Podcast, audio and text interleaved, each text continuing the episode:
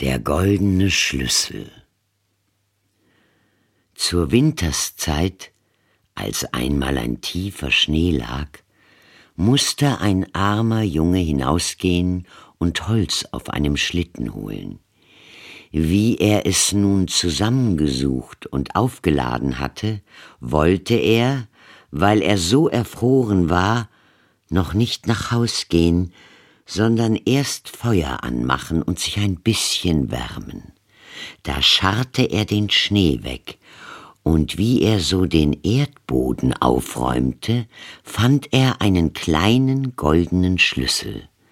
Nun glaubte er, wo der Schlüssel wäre, müsste auch das Schloss dazu sein, grub in der Erde und fand ein eisernes Kästchen.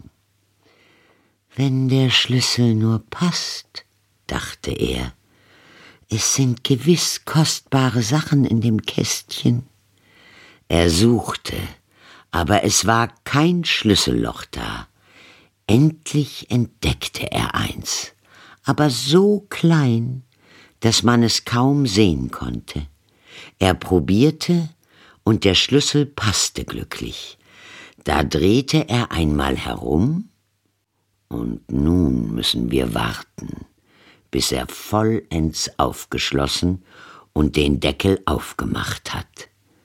Dann werden wir erfahren, was für wunderbare Sachen in dem Kästchen lagen.